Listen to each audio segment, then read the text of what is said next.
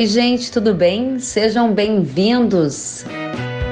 Este é o primeiro episódio de 2021 e vamos já tratar sobre as tendências e os cenários para a pecuária no novo ano. A convidada é a diretora da Agrifato, Lígia Pimentel. Este conteúdo foi gravado em uma live transmitida via Instagram no dia 13 de janeiro de 2021. Se você gostar, compartilhe nas suas redes sociais.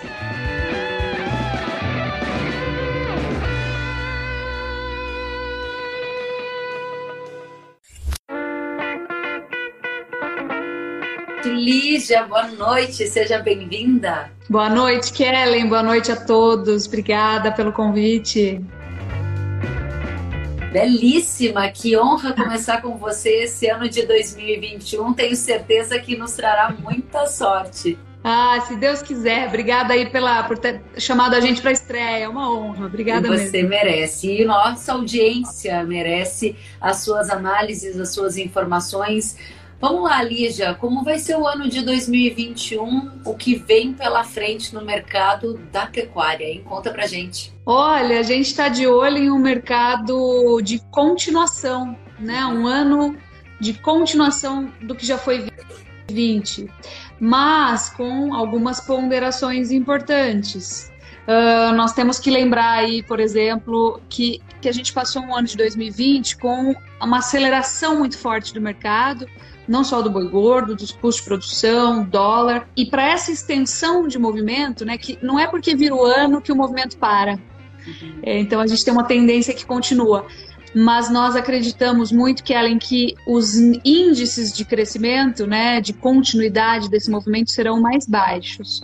Então, tanto para as exportações, quanto para a alta do boi gordo, dos custos de produção, do dólar. Então a gente não pode imaginar o boi gordo, por exemplo, uh, subindo mais 50% ao longo de 2021, principalmente porque o nosso consumidor não dá conta de absorver isso, tanto o consumidor doméstico quanto o externo. Então, nós prevemos aí, estamos esperando uma continuidade de movimento, boi ainda firme, custos de produção ainda acelerados, mas subindo numa taxa um pouco mais baixa do que a gente observou nos últimos 12 meses. Então, para a gente esquentar já um pouquinho a conversa. Exatamente. E aí eu tenho certeza que a nossa audiência na sequência aqui já vai perguntar isso, eu quero aproveitar para já esquentar um pouco mais esse debate. Você fala em continuação do que foi visto em 2020, foi um ano espetacular, a gente viu a arroba ali encostar em 300 reais, algo inédito, e você disse que essa continuação vai se dar, mas em ritmo mais baixo, e disse que o boi segue firme e o custo acelerado. E aí é que tá.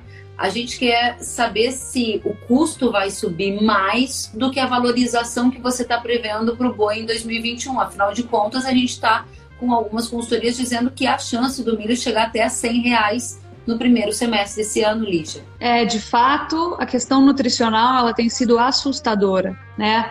A gente teve uma alta extremamente acelerada para o milho, também valores recordes, entramos aí em uma nova fase de boom das commodities. Isso aconteceu pela última vez em 2010, foi incrível. E agora aconteceu em uma escala ainda maior, né? Com uma intensidade ainda maior. Uh, a gente acredita que sim, que deve haver continuidade dessa firmeza, com alguns momentos aí de respiros. Então, por exemplo, a gente sabe que agora, no primeiro semestre, a gente tem uma utilização dos navios para os embarques de soja, e isso acaba desacelerando um pouquinho os embarques do milho. Essa é uma expectativa aí para que algo aconteça nessa linha entre fevereiro e março talvez possa dar uma desacelerada momentânea. Mas, modo geral, a gente sabe que os, é, como eu falei, a gente não muda a tendência porque mudou o ano. Claro que agora entra a safra nova, isso traz influência, sim. Mas o que a gente tem é um, um ajuste, aí a gente tem uma disponibilidade bastante ajustada, e nós temos uma influência muito grave do dólar, né, Kellen? Uhum. E, por exemplo, Uh, a gente vi, sentiu agora a volatilidade do dólar, todo mundo esperando ele dar uma cedida depois de um ano muito pressionado de crise. Entra a crise política nos Estados Unidos, o dólar explode de novo, né? Então nós temos aí uma influência muito grave do dólar sobre o milho, sobre a soja principalmente, né? Sobre a demanda externa de carne bovina, e nós temos, portanto, um cenário bastante difícil para pensar em arrefecimento dos custos de produção. Então, a pressão, o grande desafio continua sendo os custos. Fora, né, deixando um pouquinho, um minutinho insumos de lado, fora a questão da reposição, que a gente sabe que vem numa esteira, mas acho que a gente vai falar mais especificamente aí de bezerro, de reposição. Pensando aí em insumos, eh, a gente acredita que não vai ter muito alento temos alguns momentos aí de refresco que devem ser muito bem aproveitados, isso sim. Interessante. Agora, no frigir ali dos ovos, a sua análise e expectativa, Lígia, é que a curva de valorização da arroba ainda garanta renda mesmo diante dos altos custos da nutrição animal, ou pode ser que empate em parte, e para alguns produtores, sim, para outros, não. Vou explicar por quê. Uhum. Quem carrega uma reposição comprada dois anos atrás, por exemplo, tem um custo com reposição que é o determinante dentro da conta, muito diferente de quem precisou repor em 2021. Então nós temos uma diferença muito grande dependendo aí de como se tem carregado esse estoque de animais. Então quem originou esses animais lá atrás viu uma valorização do estoque pela própria valorização da reposição. Não teve que comprar esse animal no meio do caminho. Claro que a gente tem que sempre repor, mas tem uma parte dos pecuaristas que fez uma compra mais intensa lá atrás, né? Ficou um pouco menos, uh, vamos falar assim, é, exposto a essa viu o seu estoque se valorizar e agora está se beneficiando, né? Quero então é, recuperar já com vocês alguns pontos desse início de conversa. O boi na Exalc fechou hoje a 285,95. Na B3 a gente teve negócio nos contratos mais curtos ao redor de 288 reais. A primeira pergunta que fiz para a Lígia é o que vai acontecer com o preço do boi em 2021? Objetivamente, ela respondeu: haverá uma continuação do que foi visto em 2020. E o que foi visto em 2020, vocês lembram muito bem, a gente teve uma valorização da arroba que nos momentos mais altos chegou ao pico ali ao redor de 300 reais. De acordo com o CPEA, tenho dados aqui, o valor agora do boi base dia 12 do 1 em relação ao mesmo período do ano passado, ficou 44% mais alto, ou seja, R$ 87,65 mais alto. O que significa uma continuação desse movimento? É a gente ver de novo em 2021 um acréscimo semelhante ao que foi visto em 2020? A Lígia disse que não. A curva é ascendente, mas o ritmo é mais moderado. E a pergunta que fiz para ela é: se o ritmo é mais moderado, como fica a relação, por exemplo, com a nutrição animal? Afinal de contas, o preço de insumos, a exemplo da soja e do milho, está também numa curva bastante acentuada. E foi justamente aí que a gente parou. Ali já explicava que isso vai depender de cada caso do pecuarista que nos acompanha. Exatamente. Então nós temos uma diferença né, entre quem carregou um estoque mais antigo e quem teve que repor já em 2020, com essa reposição aí bem acelerada, bem cara, e os custos também, né? Agora, é, quando a gente é, analisa assim, bem de pertinho a composição total dos custos de produção, considerando a reposição, você vê que o grande determinante é a reposição mesmo. Então, por mais que tenha subido aí os custos nutricionais, os custos operacionais, todos os insumos dolarizados, é, quem carregou um estoque mais barato acaba tendo uma vantagem nesse momento. Então essa é a diferença, né? Uhum. Essa é a grande diferença entre quem repôs lá atrás, teve uma valorização de estoque, e quem repôs agora, já em 2020, tem que encarar essa dificuldade de pagar esse animal, que tem sido de fato um grande desafio. Porque quando a gente pega o índice de custo de produção, ele subiu mais do que o próprio boi gordo.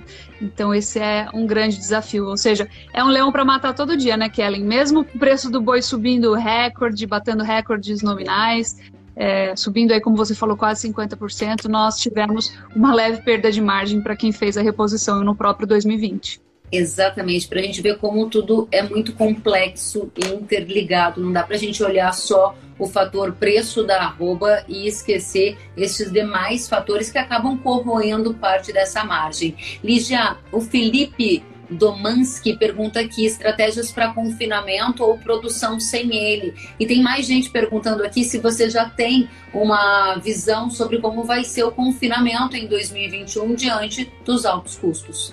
Olha, Kellen, é impressionante, né? Porque mesmo diante das dificuldades, a gente nota que o pecuarista eles tem, tem se tornado mais estrategista. Então, nós temos uma dificuldade de deixar o gado repetir na fazenda para entregar na próxima temporada.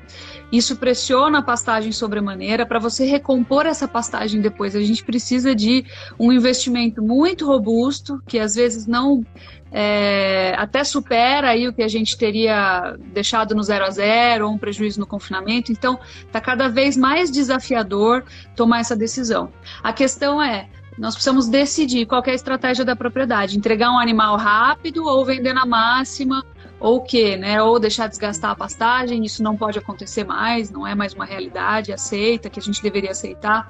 Obviamente, cada propriedade, sempre falo isso, ela é única, é como se fosse uma digital. Né? É, então não dá para falar uma receita de bolo para todo mundo. Mas basicamente nós temos que trabalhar no sentido de acelerar a entrega do animal né? Não dá para ficar enrolando com o animal na fazenda. Então, assim, nós temos diferentes estratégias de confinamento. Nós temos o confinamento a pasto, por exemplo, que muitas vezes acaba derrubando aí uma parte desse custo, né, tornando a operação um pouco menos arriscada, mas também depende da análise regional, da análise individual da propriedade. O que a gente sabe sim é que para acelerar a engorda do animal, é, para eles poder ser entregue no segundo semestre, a gente precisa da engorda intensiva. Então ela vai continuar sendo utilizada cada vez mais. Claro que vai ter anos que o resultado dessa etapa vai ser melhor, o resultado dessa etapa vai ser pior, como aconteceu agora em 2020. Teve uma etapa, uma época do ano em que essa etapa ela ficou bastante prejudicada, antes daquela alta mais robusta, né? Então isso vai acontecer. Agora a gente precisa entender que quando a gente não faz isso, tem um custo lá na frente. Então, por isso, pelo pecuarista estar tá entendendo isso cada vez mais, é, a gente entende também que o, o a proporção do volume de animais confinados frente ao total abatido vai sempre aumentar, né? A tendência maior é a maior utilização, sim, da engorda intensiva. É, e isso também vale para 2021. Né? Eu não, a gente acha que o abate de animais vai ficar praticamente estável agora em 2021. Quando a gente projeta, não tem muita disponibilidade de boi para a gente crescer o volume de animais abatidos. E isso acaba comprometendo, consequentemente, o volume de animais confinados. Né? Então, acaba um interfere no outro. Mas a gente acredita que sim, pode até haver um leve crescimento, né? Uh, a depender aí, obviamente, do comportamento dos grãos, que a gente ainda acredita que será firme, mas o confinamento ele vai continuar sendo uma estratégia importante para a gente continuar conseguindo acelerar uh, o nível de tecnologia aplicado na pecuária. Muito bem, Lígia, tem muita pergunta sobre um tema que é ali o primeiro degrau, um dos primeiros degraus da nossa conversa, né? Aqui, Ju Gui tá mandando preço da roupa para o primeiro semestre. Aí tem mais pergunta, por exemplo, o Victor quer saber, o Victor Souza, qual é a projeção da roupa para 2021? Então eu vou te propor que a gente traga então a visão no detalhe para o primeiro semestre e pro ano. Eu lembro que você já deu a dica dizendo que haverá uma continuação do que foi visto em 2020. Detalhe para gente o que vem pela frente. Olha, vamos separar em etapas aí. Vamos falar de três coisas, né? Que são importantes: oferta, demanda interna e demanda externa. Porque o preço ele é a consequência do equilíbrio entre oferta e demanda. Então a gente tem que explicar de onde vem essa projeção. A demanda doméstica, é, a gente não mudou muito ela para as classes mais altas. Né? As classes mais altas foram menos é, desfavorecidas com a crise do Covid, vamos falar assim. Tem um pouco mais de resiliência no consumo de carne bovina. Então fica mais ou menos como estava.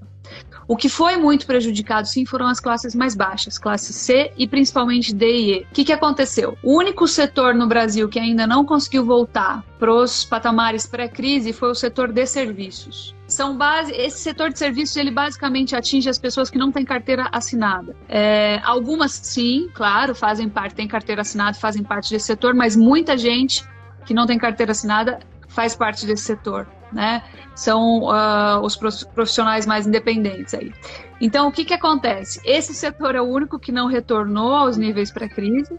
Ou seja, o desemprego nesse setor é maior, isso impede que esse extrato da população consiga ampliar seu consumo de carne bovina. Né? E apesar deles fazerem parte, uma parte menor da massa salarial, ou seja, quem recebe não é o maior volume de dinheiro que está concentrado aí, mas é o maior número de pessoas, sim. Então é onde o consumo doméstico poderia fazer a diferença. Porque, como eu falei, as classes mais altas estão estabilizadas. Né? Elas continuaram comendo sua carne bovina porque elas têm outras maneiras de se virar aí com a crise. Mas quem perdeu emprego de fato e perdeu renda, acaba substituindo. Tanto é que a, a proteína que menos uh, se expandiu aí em termos de exportação com a crise foi o frango, porque o consumo doméstico de frango acelerou.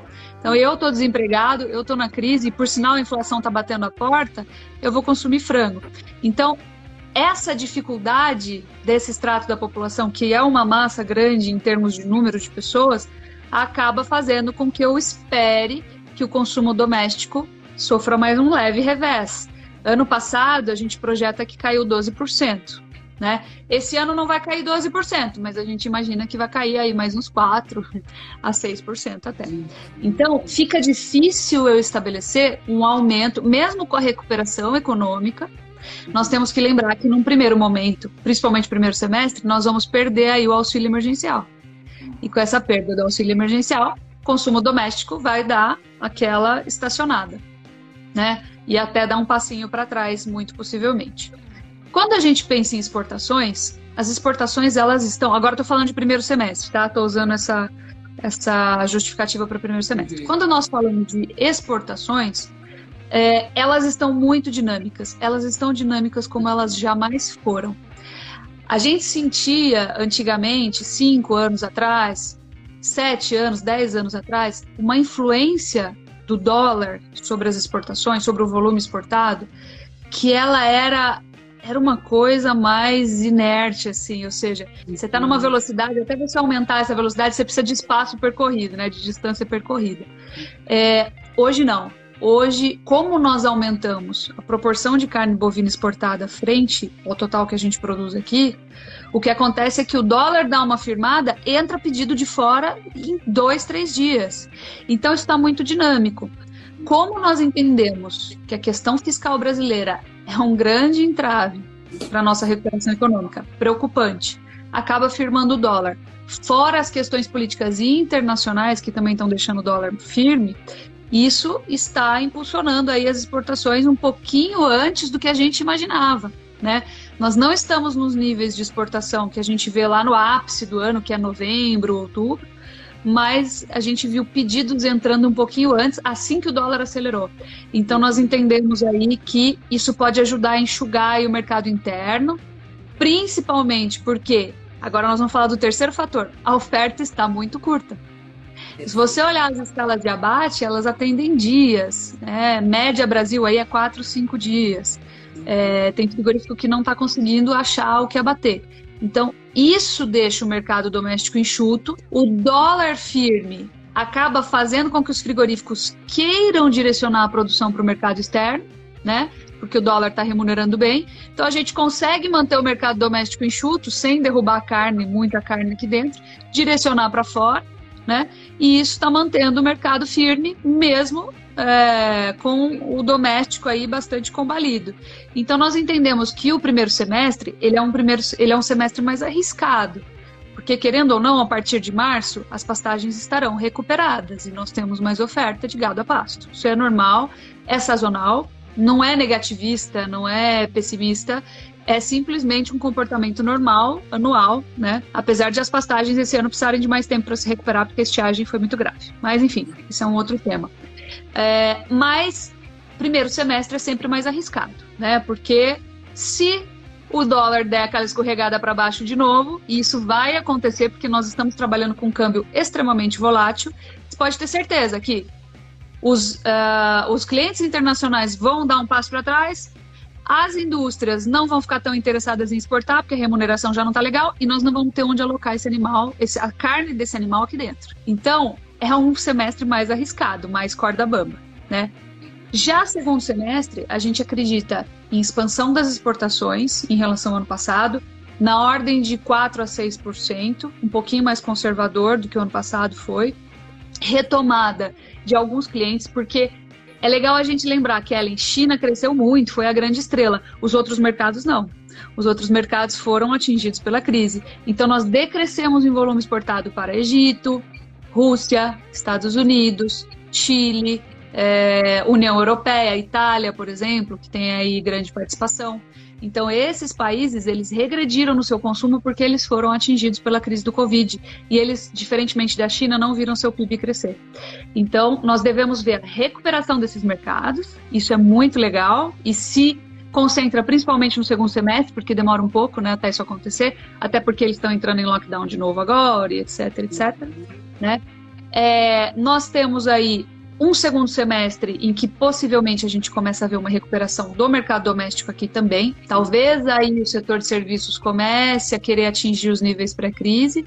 Né? E a oferta de animais segundo semestre é sempre menor do que primeiro, a gente sabe disso, a gente olha isso nos números históricos de abate, porque a gente acaba, acaba dependendo muito do confinamento e por aí vai. Então, segundo semestre, para mim, é quando a gente vai de fato aí bater com vontade é, o recorde nominal da arroba, que ficou aí na média de 285, né? Eu esqueci de cabeça agora o número na vírgula. Mas entre 280 e 290 foi a média do mês, né? Teve negócio de até 300, mas não foi a média do mercado. Então eu falo sempre de média. E aí eu acho que no segundo semestre a gente de fato consegue bater isso. E o importante, o mais importante, não adianta só a gente querer. Por exemplo, hoje eu escutei uma frase de um grande amigo de mercado, um grande mestre do mercado, ele falou assim: olha, hoje para mim, boi de 290 é melhor que boi de 300, sabe por quê? Porque o consumidor não vai conseguir absorver esse boi de 300, vai bater e voltar de novo. Então a gente está ainda, agora, nesse minuto, nesse ponto. No segundo semestre, eu acho que a gente vai estar tá mais preparado para colocar e fazer com que esses valores acima de 300 ou próximos de 300 sejam absorvidos, tanto mercado, pelo mercado externo quanto pelo mercado doméstico. Lígia, eu vou tomar a liberdade aqui de tentar sumarizar alguns pontos que você trouxe e, por favor, me corrija se eu estiver errada. O que você respondeu para nossa audiência, para o Victor e para todo mundo que perguntou sobre preço da arroba para 2021?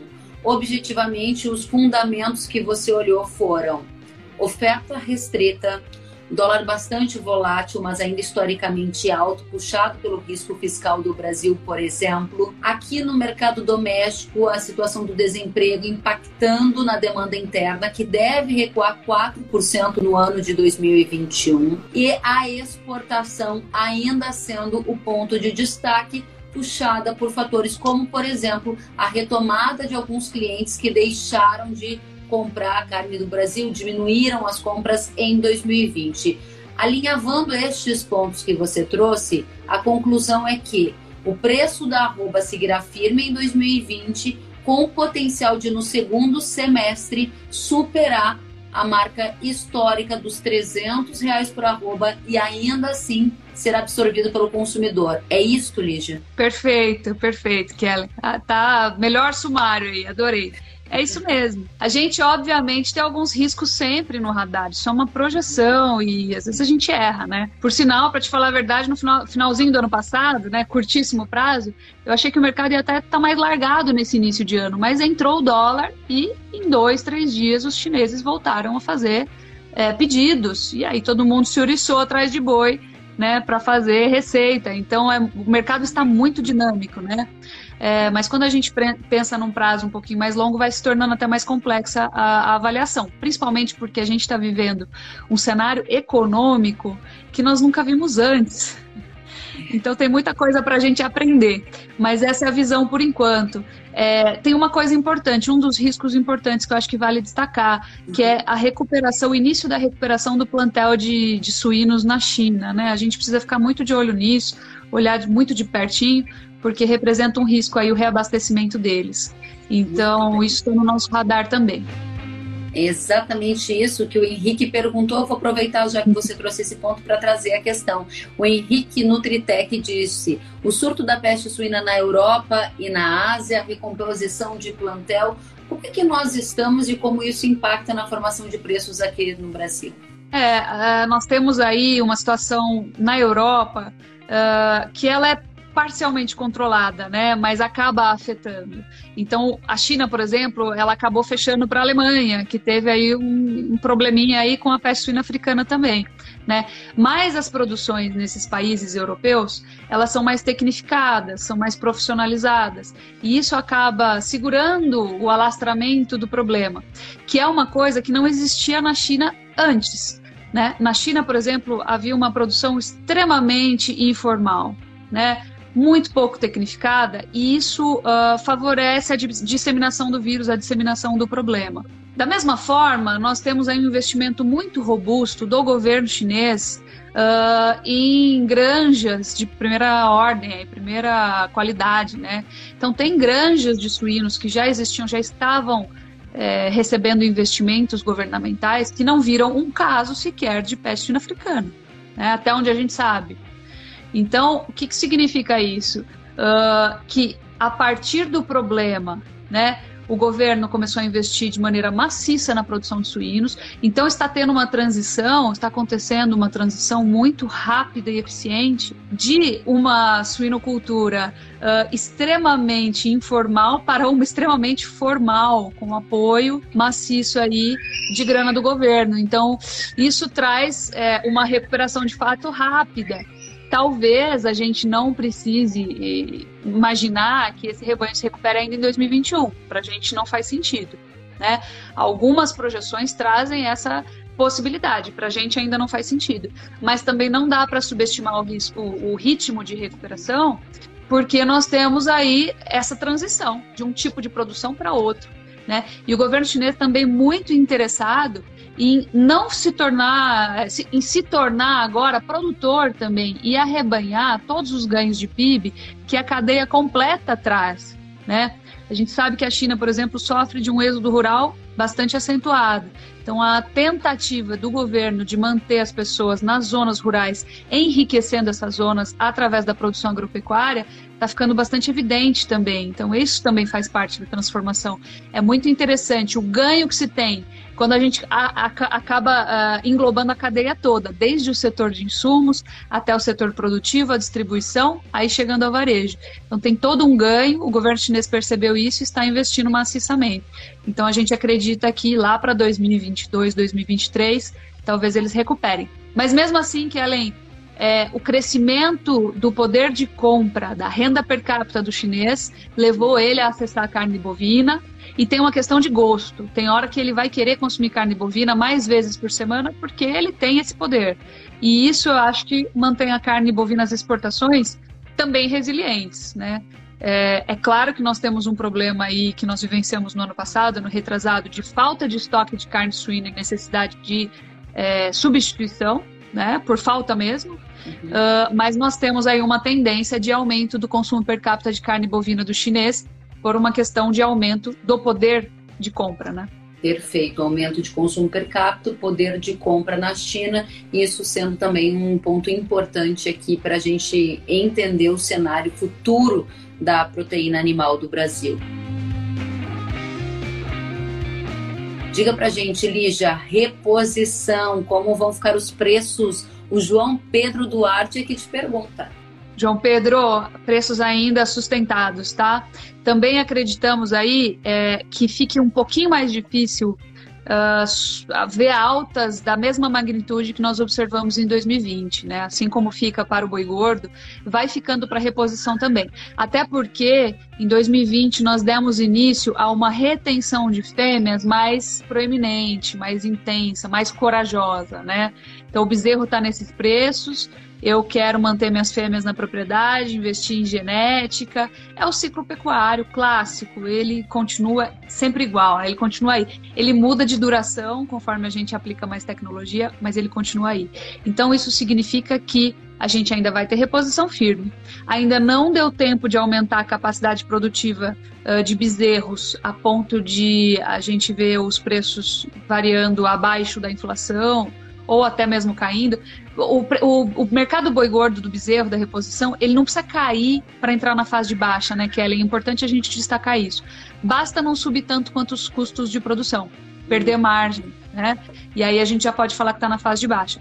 A gente ainda não acredita que 2021 seja esse ano. Mas, como nós começamos a já reter bastante fêmeas em 2020, esse ímpeto de alta ele vai acabando, ele vai acabar perdendo um pouco de força, né? É, e eu acho que pode ser um ano para talvez a gente ganhar um pouquinho de margem com o boi gordo, se o boi gordo continuar subindo, uh, a reposição pode ter um pouquinho mais de dificuldade de subir que o boi gordo. Porque a gente tem uma ordem de produção. Se faltou bezerro em 2020, vai faltar boi gordo em 2021. Então agora a gente começa a produzir um pouquinho mais de bezerro, mas o boi gordo ainda não chegou lá. Isso pode talvez favorecer um pouquinho a margem, mesmo com a reposição bastante cara. Mas vai ser um equilíbrio delicado. Vai ser um equilíbrio delicado, não vai ser tão fácil assim quanto parece no discurso. Tem muita pergunta sobre isso, eu vou colocar uma sequência delas aqui. A pergunta é do Davi Pereira. Davi Pereira Monteiro pergunta: vai faltar bezerro? Olha, eu acho que ainda vai faltar um pouquinho de bezerro, tem muita gente empolgada, tem muito investidor entrando na pecuária, querendo começar a dar início a operações, e para dar início você precisa comprar reposição. Isso acaba sendo mais um fator de sustentação.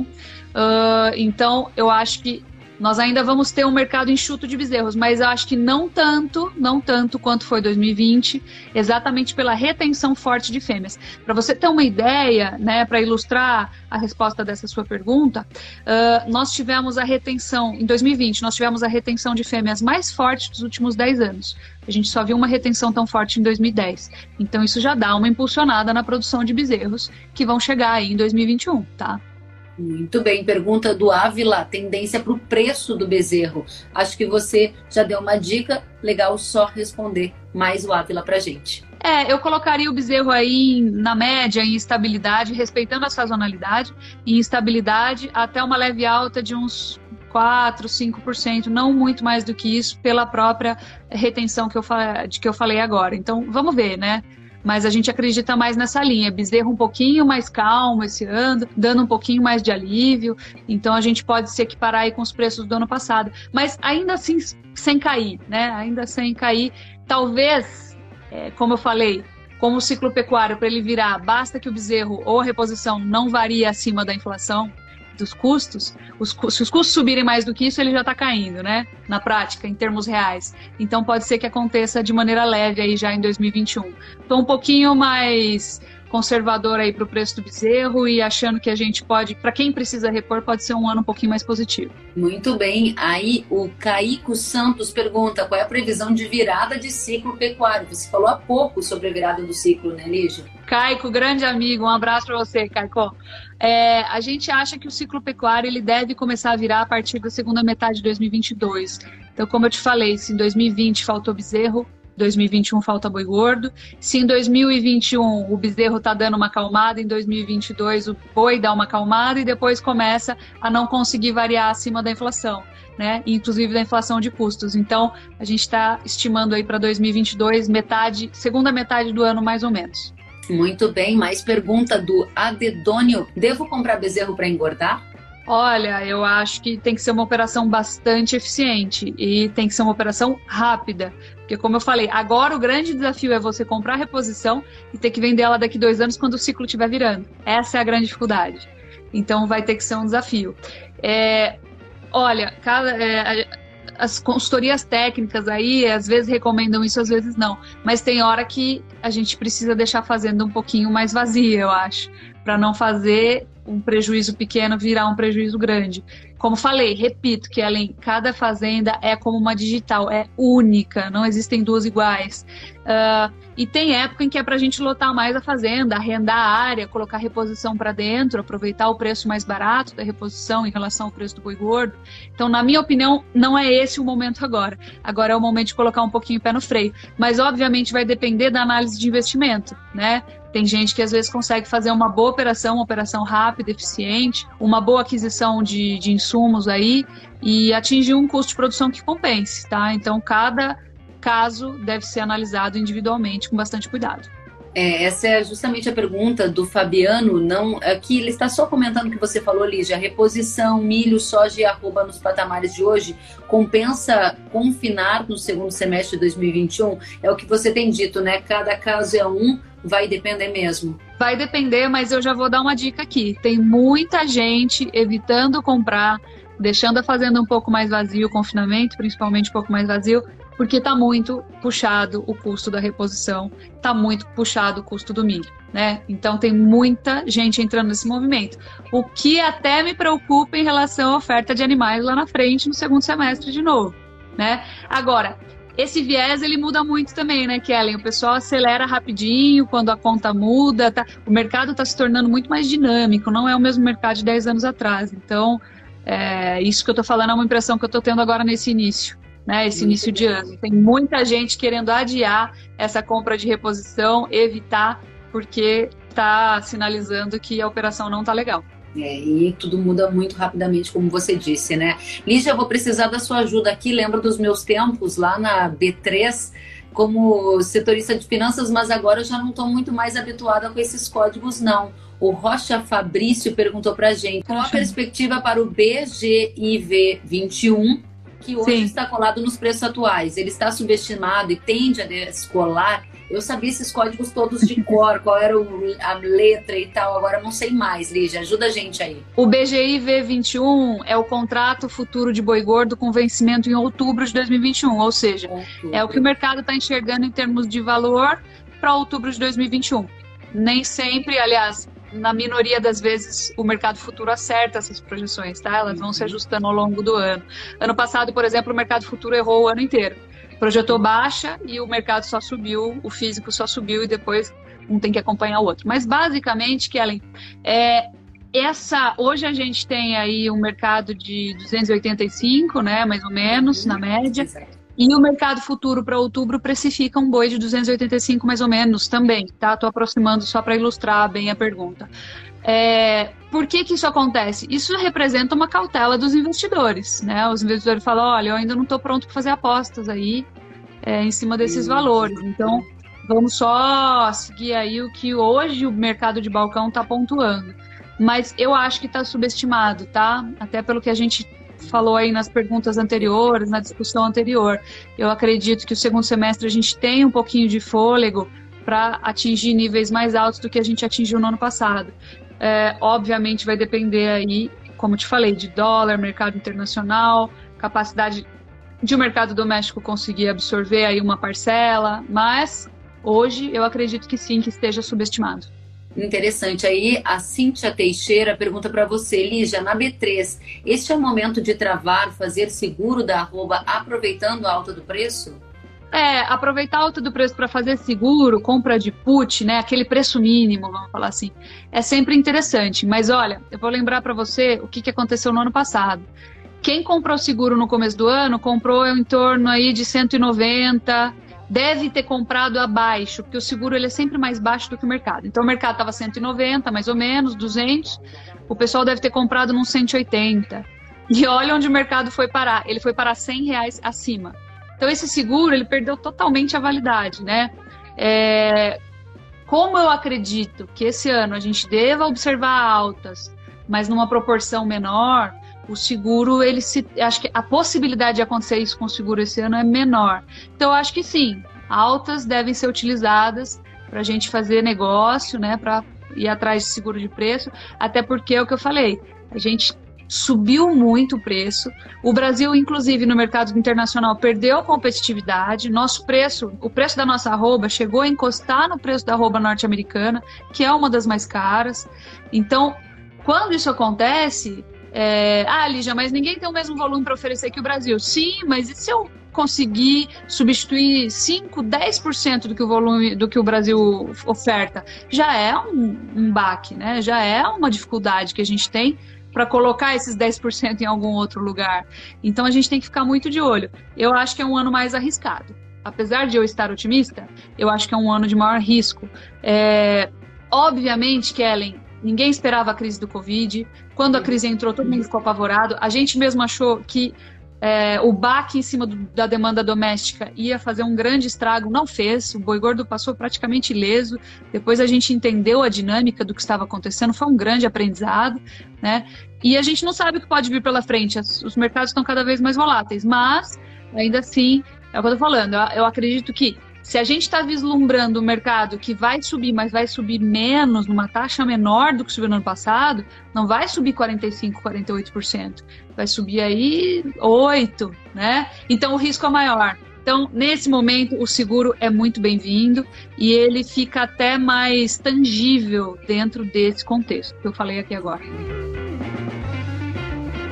Muito bem. Aí o Cláudio está perguntando aqui para gente, o Claudio Honor Emílio, na verdade. Ele está perguntando qual é a tendência para carne premium. E é importante também a pergunta do Cláudio, porque lá no começo da nossa conversa, você falou sobre a diferença de perfil de demanda também interna, né? Em que a população que tem a renda mais alta continuou a consumir essa carne. E é justamente aí que está essa carne premium, não é? Como que fica o comportamento para esse segmento? Por sinal, Kellen tem um comportamento muito interessante que ficou aí é, orbitando os produtos de alto valor agregado. Que é, olha, eu não posso viajar, eu não posso sair de casa, eu quero me dar um presente, eu quero fazer um churrasco de carne premium. Isso aconteceu, por exemplo, com venda de, venda de carros de luxo. As vendas de carro de luxo bateram recordes aí antes do Natal, os recordes, as metas aí antes do Natal. É, venda de cavalos de corrida, ou seja, produtos de alto valor agregado. Claro, não vou comparar um quilo de carne com um cavalo de corrida, mas ainda assim nós temos esse comportamento. Então, isso fortaleceu o consumo de carne premium, porque está focado na população de renda mais alta né? E essa população de renda mais alta, ela acaba procurando um alívio aí para essa dificuldade de confinamento, de preocupações que, que todo mundo tem, claro, é, em torno desse produto. Então, acredito que esse produto ele vai continuar firme aí, inclusive ao longo de 2021, né? Diante das adaptações que a gente teve que fazer para continuar é, vivendo, né? E, e, dentro desse cenário. Uh, e eu acho que esse o pessoal está cada vez mais cultuando essa vontade de comer produto de qualidade. Então eu estou bem otimista para esse mercado. Eu acho que quem souber fazer isso direito e principalmente uma dica, né, o produtor que tiver consistência no fornecimento desse tipo de animal para a produção desse produto vai ser um cara muito feliz. Né? É mais difícil, tem um risco maior agregado, a gente sabe o custo é mais alto, participa dessa reposição cara como todo mundo, mas é um mercado de nicho assim que me parece bastante interessante. Interessantíssimo. Liz, já vou te pedir mais três minutos para responder duas perguntas e a sua conclusão final. Pode ser? Claro, vamos lá. Você acabou de falar sobre mercado de nicho e o cowboy investidor acabou de perguntar justamente sobre isso. Ele questiona se você acredita que a nova tendência de carne vegetal possa impactar o mercado de carne bovina a curto prazo. Olha, por, por sinal, um grande abraço pro Léo aí. Sei que ele levou o livro aí. Daqui a, depois você me conta o que achou, Léo. Olha, eu acho que não. Né? É, quando a gente observa, Kellen, é, eu acho que a ponto de impactar, não, não, Você não vai comer todo dia, porque a carne vegetal ela é um alimento extremamente processado. E ninguém se sente bem comendo hambúrguer todo dia, salsicha todo dia, linguiça todo dia. Sem falar mal desses alimentos, né? Mas a gente tem que variar. Então eu acho difícil, é, porque ele tem um alto valor agregado também também é um produto de valor agregado mais alto, não participa aí das compras da população de classe baixa e classe média baixa, então se concentra nas classes mais altas também, mais urbana também, né? Uhum. Uh, e nesse momento, o que acontece? Eu, eu, eu acredito que é, fique difícil para esse tipo de, de consumidor fazer um produto processado todos os dias, né? Não é, não é muito legal. Então eu acho que não, eu acho que é um mercado de nicho. É, eu também, né? Mas eu acho que ele não acaba não afetando, assim, competindo nesse nível, tá? Porque do jeito que ele é apresentado hoje, ele é muito processado. Tem mais de 20 produtos aí, 20 ingredientes dentro de cada hambúrguer. É, Sim. Ou vegetal. Então, acho que acaba não, não, não entrando ainda nesse mérito, né? Legal. Acho que tem que esse, esse, tipo de produto ele tem que evoluir mais. O Antônio Carlos está inclusive dizendo que o nome carne vegetal já está errado na essência. Ele inclusive faz uma sinalização aí de que a gente deveria se referir de outra forma, ou proteína vegetal, ou outros nomes, né? Bacana, Antônio, obrigada pelo seu comentário. Lígia, então, agora duas perguntas em uma para a gente trazer aqui as últimas respostas para nossa audiência. O Regis Murilo pergunta: custo de produção, qual é o comportamento de preço dos insumos básicos? Você deu uma pinceladinha sobre isso, gostaria de ouvir um pouco mais. E o Rodolfo Botelho pergunta: já que os insumos do confinamento estão com preços mais altos, como deve se comportar a questão de recria a pasto e engorda. Áreas de pastagem devem se valorizar? Se você conseguir, foi um combo aí do Regis e do Rodolfo. Olha, vamos lá. Então, insumos nutricionais, principalmente, devem ficar ancorados no dólar. O dólar, é, eu fico bastante reticente em jogar ele para baixo aí nas projeções, porque a gente tem uma situação fiscal muito difícil né? Muita briga política aqui, dificuldade de colocar a casa em ordem. O cenário do, internacional não está muito mais fácil do que o que a gente enxerga aqui. Também firma o dólar bastante, acaba deixando o mercado bastante agitado, né? E lembrando que a recomposição do plantel de suínos na China vai exigir muita soja e a soja acaba puxando milho, fora a questão da disponibilidade interna de milho que está bastante apertada. Então, assim, insumos eu acho que vão continuar firmes e sustentados vai ser um dos maiores desafios aí do pecuarista, né? E quando a gente fala da engorda pasto, uh, nós temos inclusive, Kellen, cada vez mais pecuaristas com pastagens bem manejadas, né? A gente está tendo aí uma revolução no campo, uma revolução na pecuária. Uh, claro que ainda tem muito trabalho a ser feito, muita melhoria para ser feita é, muita coisa feia que a gente vê por aí, que na verdade é a maioria, mas a porção de produtores tecnificados está aumentando. Então, isso está permitindo cada vez mais que a gente faça aí é, um híbrido, né, entre confinamento e pastagem. Então essa engorda intensiva pasta ela tem sido muito bem vista, né, ela tem e, e muito bem-vinda. Uh, mas para recomendar ela, como eu falei, só entrando na propriedade e fazendo essa análise bem de perto. Agora eu acho que pode ser uma saída né, para a gente fazer um aproveitamento adequado do capim, a massa que está sendo produzida, porque a chuva está caindo, porque o sol está batendo, o capim ele, ele, ele uhum. se produz. Obviamente que ele também custa, né? Eu preciso manter esse capim, mas ele precisa ser aproveitado porque ele está aí e a gente pode combinar ele com uma suplementação que acaba tornando a engorda mais eficiente e muitas vezes baixando o custo. Então isso pode ser muito interessante para tentar burlar é, o confinamento aí que está bastante difícil, principalmente agora nesse momento. Agora é importante sempre lembrar, né, Kellen, isso aí precisa de muita estratégia, de muito planejamento, diagnóstico econômico por trás para a gente tomar as decisões corretas, né? Tá, tá cada vez mais difícil, mais complexo produzir. Muito complexo e eu quero demais te agradecer muito, parabéns pelo seu trabalho, obrigada pela oportunidade que você nos deu de te ouvir. Quero te desejar um ano de 2021 cheio de prosperidade, saúde, paz, amor, muita, muita, muita coisa boa para você e deixar o espaço aqui para você deixar a sua mensagem final para centenas de pessoas que estão conosco ao vivo nesta noite. Olha, Kelly, é o que eu falei, acho que a mensagem é essa, a pecuária está cada vez mais desafiadora, né? Então, cada vez mais nós precisamos estudar antes de tomar as decisões. É, não tem mais como adiar isso. Isso é uma coisa que a gente vem falando muito. Tomar a decisão assim no impulso ou na intuição, eu entendo que o pecuarista experiente, a intuição ela é muito valiosa. Né? Intuição é uma coleção de experiências uhum. que trazem conhecimento. Mas mesmo assim é muito importante a gente avaliar e tomar decisões de longo prazo. É, muitas vezes a gente está preocupado com os 300 reais por arroba e esqueceu o custo de produção que está estourando lá dentro também né? Dentro de uma incerteza de se esse preço é sustentável ou não. Então, cada vez mais, acho que eu gostaria de dar um conselho assim muito, talvez até subjetivo e um pouco pessoal, mas cada vez mais a gente se responsabilizar pelo que acontece porteira dentro, né? Agir para tentar diminuir os riscos que não são só de preço, são produtivos lá dentro da porteira também.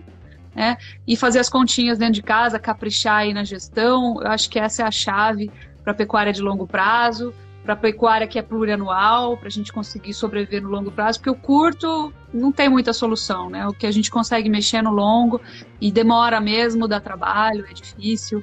Então, pensando aí nesse cenário de 2021, que ainda deve ser firme, ainda deve ser positivo, mas com muitos riscos permeando cada vez mais. Tanto é que a volatilidade do boi está muito acelerada, tornou mais caros os seguros, as opções, isso é um reflexo né, dos tempos que a gente vive. Então a pecuária mudou e a gente não adianta chorar, tem que mudar junto. Maravilhosa, é, parabéns. No mais, eu queria te agradecer no mais, eu queria te agradecer. Agradecer pelo pessoal ter ficado na live, pelo seu convite. Eu te admiro muito. Você é uma grande profissional. que precisar, estamos à disposição. Obrigada. Te dar aí, desejar um feliz ano novo para você, para todo mundo, com muita saúde, muitas realizações, muito trabalho. Tem gente que está sem, isso é a coisa mais valiosa. E no que vocês precisarem, estamos à disposição. Obrigada, eu também te admiro demais. Obrigada mesmo, parabéns pelo trabalho. E quero te dizer que todo mundo aqui aplaudindo, dizendo que a live foi muito boa. Parabéns, que live, parabéns, ótima live, live top, excelente live e assim por diante. Boa noite, Lígia, excelente ano e obrigada pela companhia. Grande beijo. Até mais.